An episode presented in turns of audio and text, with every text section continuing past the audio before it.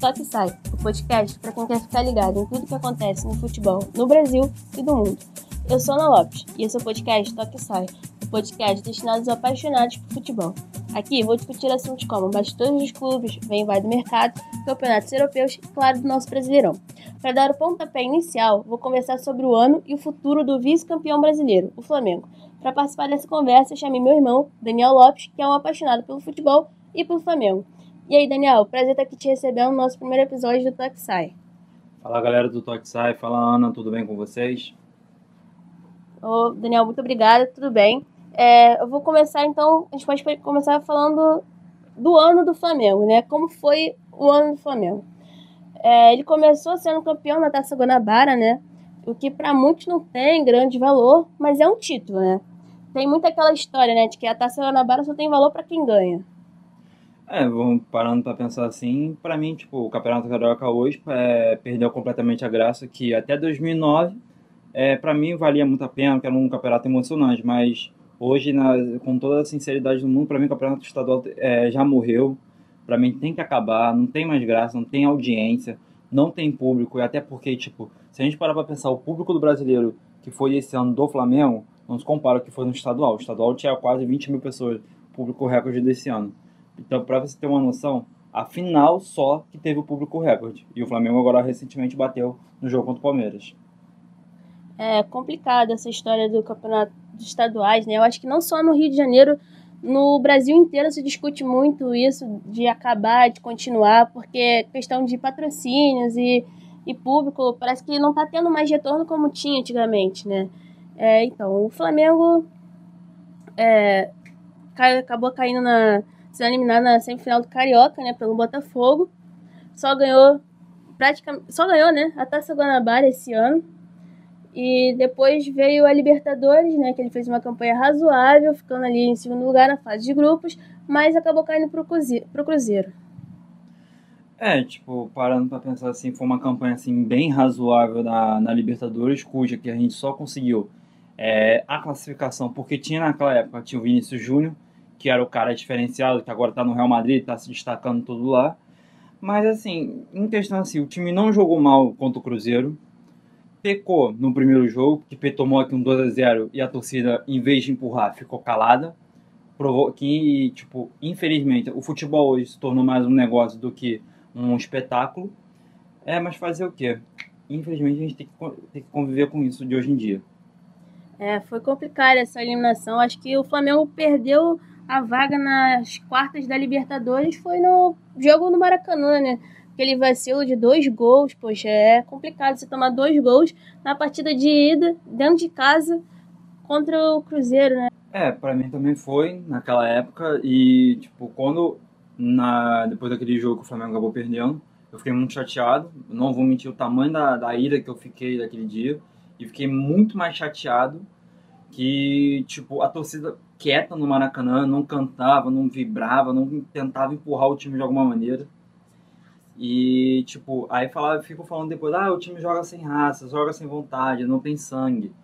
Como é que os caras vão ter sangue se a torcida não começa a apoiar? O que, que é o futebol sem a nossa torcida? O que, que é o, o representa a torcida pro futebol? A torcida empurra o time, a torcida inflama os jogadores, dá um gás a mais para eles. Então, se a torcida não começar a apoiar, o que, que vai adiantar? É, foi complicada essa questão também. E aí, eliminação da Libertadores, que eu acho que quando o time tá na Libertadores é a principal competição, é o foco total, ainda mais o Flamengo, com o investimento que teve e com os jogadores que tem, o nome e a camisa que o Flamengo carrega, né? Eu acho que foi que é tudo são fatores que vão pesando muito, né? E aí depois caiu pra, na, na Libertadores estava líder do brasileiro, né, antes da parada da Copa do Mundo, era líder disparado, né, antes de parar para a Copa do Mundo. E aí voltou a Copa, Vinícius Júnior foi embora, que até então estava sendo né, o principal jogador do Flamengo do ano, que botou foi parte da classificação para as oitavas da Libertadores foi o Vinícius Júnior, né? E, e aí veio a Copa do Brasil, o Flamengo foi avançando. E chegou a semifinal 0 a 0 né, no Maracanã. na Arena Corinthians, perde o jogo. E aí, qual o balanço assim, que você faz assim, da Copa do Brasil? Assim, vou entrar num assunto até um pouquinho polêmico em relação a isso. Eu acho que, tipo assim, perder para um time morto igual do Corinthians não dá para perder. Comparar o elenco, comparar o investimento que o Flamengo fez, é inadmissível perder para o Corinthians e depois a gente vê o que aconteceu na final contra o Cruzeiro. O Cruzeiro amassou o Corinthians na final. Então, assim, uma opinião de um Flamengo. O que, que, eu posso dizer como opinião de um flamenguista que é fanático, que acompanha os jogos, sempre está praticamente está sempre nos estádios. Eu acho que para o Flamengo, no caso, depois da Libertadores, foi o erro maior da diretoria e do presidente não ter demitido o treinador na época. Porque se a gente parar para pensar agora, é, o Dorival chegou no time com menos de 12 rodadas, fez milagre, fez o time jogar, e o Flamengo, por acaso, só não foi campeão brasileiro porque pecou nos jogos que também errou muitos gols. É, então, assim, se a gente parar para analisar, a Copa do Brasil não foi um, um, fracasso, não foi um fracasso, como a gente esperava. Mas é, se tivesse demitido o Barbieri antes, eu acho que o Flamengo teria ido para a final da Copa do Brasil e eu acho que teria até ganhado do Cruzeiro na final. É, nesse ponto eu também concordo com você, porque esperou ali a eliminação do Brasil, é, desde o início, né? Eliminação da Campeonato Carioca, e aí veio com a eliminação da Libertadores, Copa do Brasil, e depois que só tinha o Campeonato Brasileiro, que o Flamengo já nem era mais líder, resolveram demitir o Barbieri. Eu acho que foi um. Se fosse para demitir, tem que ter sido antes, né? Porque já, o time já mostrava que não estava dando certo de algumas rodadas, estava empurrando ali com a barriga, a torcida insatisfeita, todo mundo insatisfeito, sabendo que o Flamengo podia ir muito mais além do que aquilo e seguraram ali a demissão do Barbieri até não ter mais, acho que não ter mais chance, né? Não ter como. Ah, só tem o um brasileiro, vamos demitir, e é isso. E aí chegou o Dorival, né? Ele só tem contrato até o final do ano. E o Dorival já mudou o jeito de jogar do time, mudou. botou peças importantes né, no banco, como Diego Alves e o Diego Ribas. E depois ainda veio aquela polêmica, né? Do Diego Alves não ter viajado para enfrentar foi o Paraná, né? O que, que você conta assim, o Diego Alves, o que, que você pensa nele? Bom, Diego Alves ele é um grande goleiro do Flamengo. Tem ainda, eu acho que ele não deve ficar, porque foi assim uma falta de respeito enorme com com César, que até porque o César é cria da base, o Diego Alves não tem uma identificação tão grande como o César. E além de tudo, o César já mostrou uma vez que pode substituir sim ele. E eu acho que assim, o Dorival não fez errado em ter barrado ele, em ter feito a atitude que fez. A gente não sabe até hoje o que foi o fato real da, da história toda. Mas, assim, que faltou profissionalismo, faltou. Porque o Diego, o Ribas, aceitou o banco de reservas. E né, chegou na entrevista e falou: a minha, titula, uh, o meu, a minha titularidade não é tão importante. O importante para ele é o Flamengo. Ele pensa no Flamengo. Por que, que o Diego, que é um cara que tem, tem peso, tem título com seleção brasileira, tem títulos importantes, tem uma UEFA Champions League nas costas com o Porto em 2003, aceitou, mostrou profissionalismo. E por que o Diego Alves não pode? Ele é melhor do que ninguém? Ele é um deus? Não. Isso aí para mim foi o que faltou para ele, profissionalismo e humildade. Eu acho que foi essa questão também foi uma falta de respeito com o César, né? Tipo, por que, que ele, o César sempre foi banco dele? Por que, que ele não podia ser banco do César, visto que ele estava voltando de uma lesão e o César vinha fazendo grandes defesas, grandes jogos? Eu acho que foi um pouco de falta de humildade, humildade também. E você falou agora Diego Alves, Diego Ribas e o futuro deles, principalmente do Diego Ribas, que ele recebeu propostas de alguns times aqui do Brasil, né? Acho que o Santos. O Grêmio e o Internacional procuraram ele. E assim, em relação ao Diego, eu gosto muito dele, já critiquei muito, mas assim, o que esse cara passou esse ano foi. É, ele apanhou da torcida do Flamengo lá no Ceará. Ele podia muito bem naquele gol quando ele fez contra o Ceará lá no, na Arena Castelão. Podia ter saído correndo, xingando todo mundo, não fez. Fez questão de lá atravessar o campo, correr, vibrar com a torcida, gritar e comemorar, falar: Eu tô aqui, eu quero fazer história, eu quero ser o novo não vai, vão, vão dizer que o Diego vai ser o novo Zico da vida. Não vai. É impossível hoje, tipo, a gente comparar o Zico com ele. Mas assim, vontade, raça, profissionalismo, eu acho que isso vale muito mais a pena. E por mim, o Flamengo tem que renovar o contrato dele. E ainda por cima, para aumentar mais ainda a moral dele, pelo que ele passou esse ano, tem que dar a praça dele de capitão para ele. Porque ele é o líder verdadeiro daquele time. Ele representa o Flamengo. No jogo contra o Juan, quando ele acabou se machucando e ficou fora da temporada do resto, ele foi lá no banco, o único jogador que foi pegar a camisa dele e mostrou para a torcida toda e a torcida começou a cantar no contra a Chapecoense, que eu inclusive estava nesse jogo. É, o Diego, eu acho que ele é uma peça muito importante, né, no Flamengo.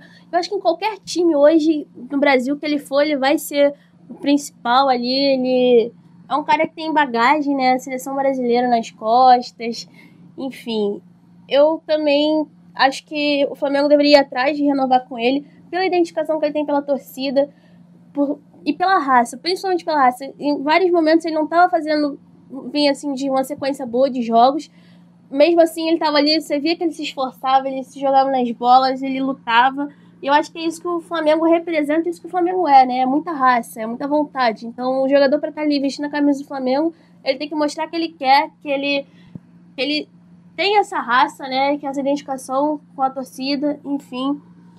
E Diego Alves, você acha que tem clima para ele continuar?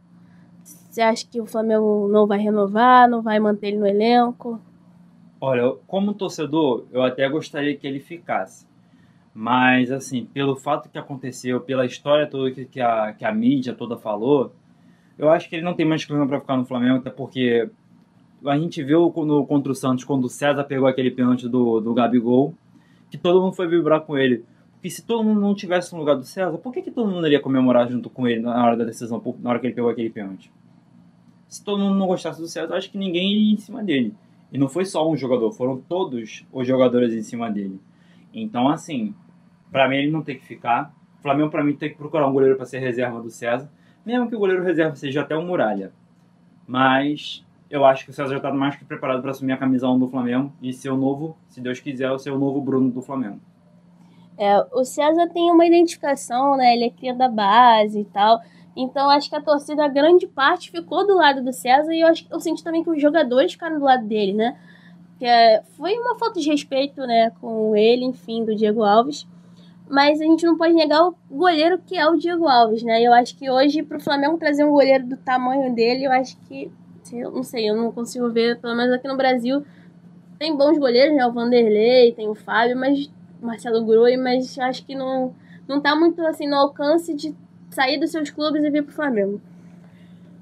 E vamos falar também, ver, o futuro do Hever, né? O Hever, capitão do Flamengo, muito contestado, né? principalmente naquele jogo do Botafogo, que ele claramente toma a bola nas costas e não pega o Eric, que faz, acaba fazendo o gol. Que eu acho que o Flamengo perdeu ali o Campeonato Brasileiro naquele jogo. Para mim foi ali acabou o brasileiro e o que, que você acha do Hever? Flamengo renova? Vai voltar para o Inter? Porque ele é emprestado, né? O contrato termina esse ano. Bom, em relação ao Hever, o Hever, para mim, tipo, ele é um grande jogador. É, tem título com a seleção brasileira. Tem uma taça Libertadores na co nas costas. E também tem uma Copa do Brasil com o Atlético Mineiro. Falando assim, o Hever, tipo, todo mundo fala que o Hever é isso, o Hever é aquilo, o Hever é aquilo. Mas vamos parar pra pensar. É um zagueiro bom, o único problema é que ele, tipo assim, já tem 34 anos, já não é mais um moleque. Ele pode até pecar nesse negócio na velocidade, até porque ele é um cara muito alto, ele tem 1,92m de altura, então para um cara de 1,90m ter uma agilidade que ele tinha com 19, 20 anos, é uma coisa. Agora com 34 anos, é outra situação. Para mim, em relação assim, o Heavy para mim, ele tem que ir embora. Infelizmente, o contrato dele de empréstimo acaba. O Flamengo já declarou que não vai é, renovar o contrato dele. E eu acho que o Flamengo, se está fazendo isso, é porque tem que ter alguns zagueiros nas mãos. Porque não adianta nada você mandar o Hever, que é um dos líderes do elenco, um dos representantes que é, sempre tentou de tudo para honrar, sempre fez tudo para honrar a camisa do clube, é, ir embora e não tiver um zagueiro na pauta para poder contratar. Porque mandar é fácil. Ah, ele não presta, eu vou mandar embora. Então eu acho assim: se for para mandar ele embora, mande. Mas se for para contratar, tem contrate um zagueiro decente. Porque ficar dependendo de, desses, é, de zagueiro, ficar contratando seu jogador velho também não adianta nada. Bom, e tem também aí as laterais, né? O Rodinei teve o contrato renovado, então eu acho muito difícil dele sair, né? Até 2022. Foi muito contestada essa questão do contrato, mas enfim, já está renovado. O René, eu acho que ele fica, né?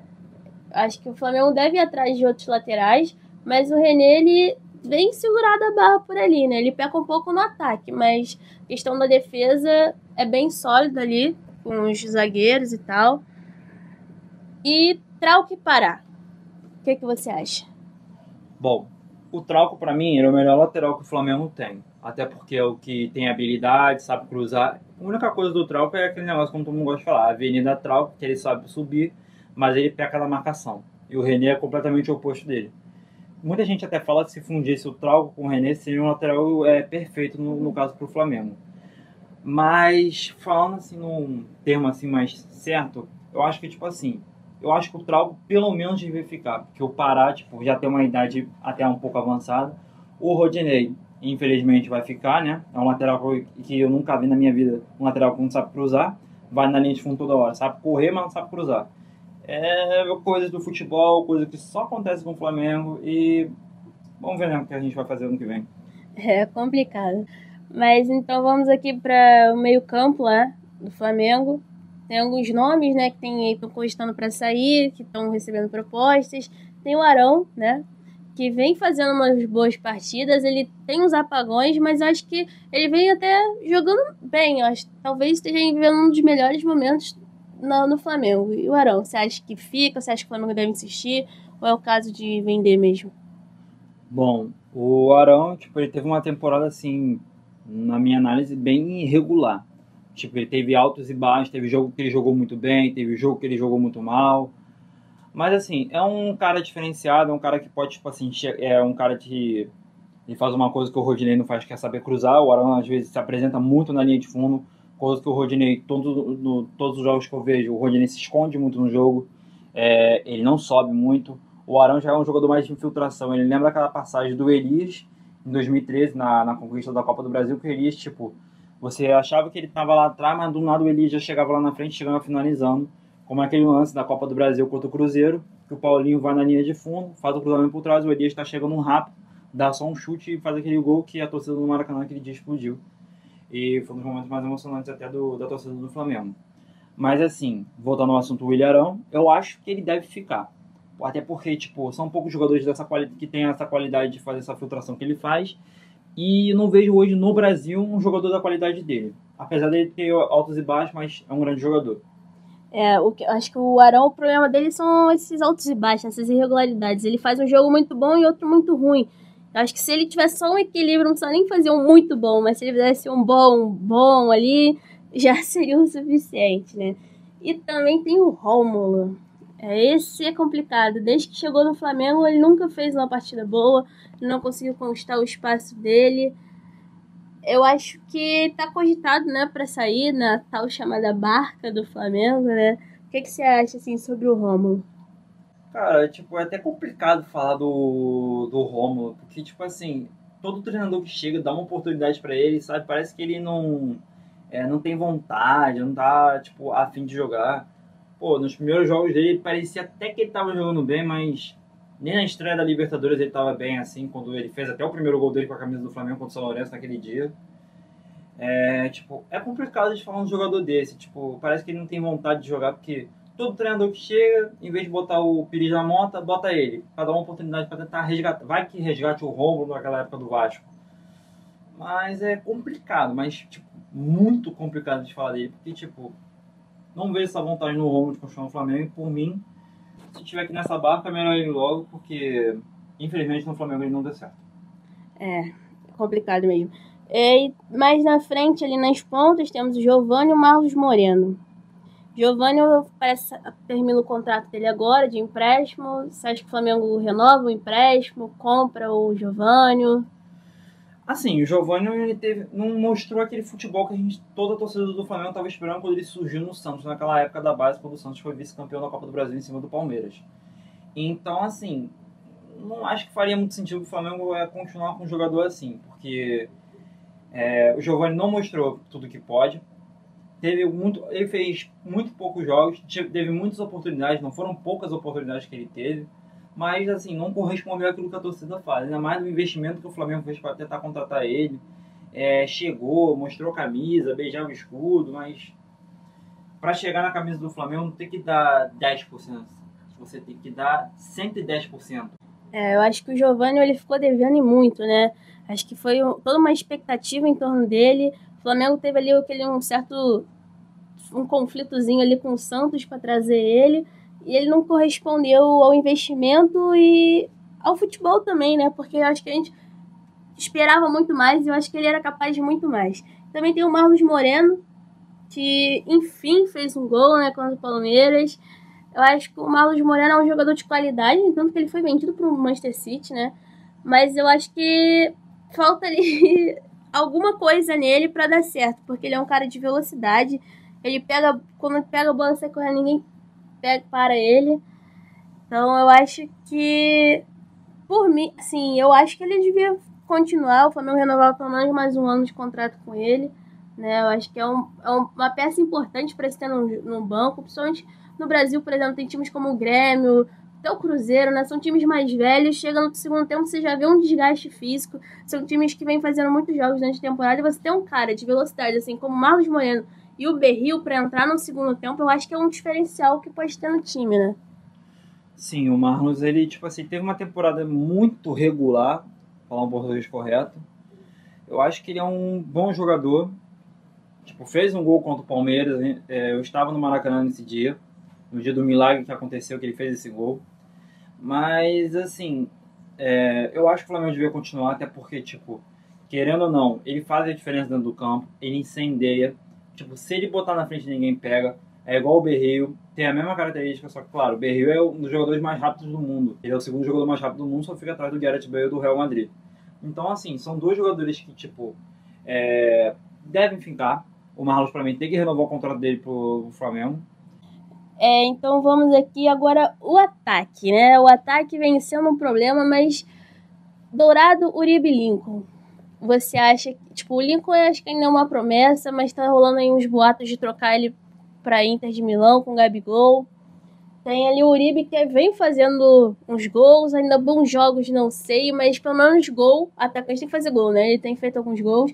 Dourado ainda tá ali naquele. E aí foi investido um dinheiro, veio do rival, foi o artilheiro do Campeonato Brasileiro do ano passado, mas acho que também não correspondeu ainda. Você acha que vale a pena o Flamengo negociar o Dourado? Ou mantém Dourado, Uribe, Lincoln? O que, é que você acha? Eu acho que, na minha opinião, em relação dos três, o Lincoln tem que ser emprestado para poder ganhar rodagem, para poder ganhar experiência, para chegar, voltar no Flamengo com uma carcaça maior e voltar com mais é, vontade de querer jogar mais pelo Flamengo. O caso Uribe, Uribe, para mim, não vi esse futebol todo que todo mundo tava falando dele lá na, no México. Eu acho que o Flamengo devia ficar com o Uribe e com o Dourado, mas assim, é melhor contratar um atacante, tipo assim, ou então subir o garoto que tá todo mundo falando, que é o Vitor Gabriel, que é uma promessa e já tem clube teste na Europa especulando ele, como o Real Madrid e o Barcelona e o Bayern de Munique. É, ainda tem a, a, base também, né? O Flamengo é um time que revela muitos caras, você vê nos últimos, no último ano, né?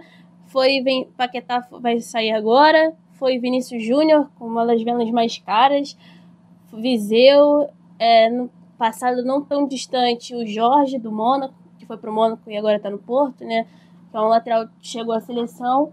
Enfim, eu acho que o investimento na base é válido. Tem umas promessas aí que tá para surgir. Tem uns três nomes já para subir para o pro profissional no ano que vem. É, enfim, eu acho que o, o ano não foi o que ninguém esperava do Flamengo, né? Pelo menos um título a gente esperava, pelo menos Copa do Brasil, Libertadores ou o Brasileiro. Não deu, então acho que a diretoria, o novo presidente, né, que é um ano de eleição, tem que ver contratações pontuais que o time precisa para fazer um ano, um 2019 diferente, enfim, né, que seja um ano glorioso para o Flamengo. Então, esse foi mais um episódio do podcast Toque Sai. Eu fico por aqui. Foi um prazer enorme ter falado com você, Daniel. Muito obrigado. Valeu, galera do Toque Sai. Valeu, Ana Lopes. Um abraço, fique com Deus aí e até a próxima. E aí, curtiu? Então fique ligado para os novos episódios e me acompanhe também pelas redes sociais que eu vou deixar na descrição do podcast.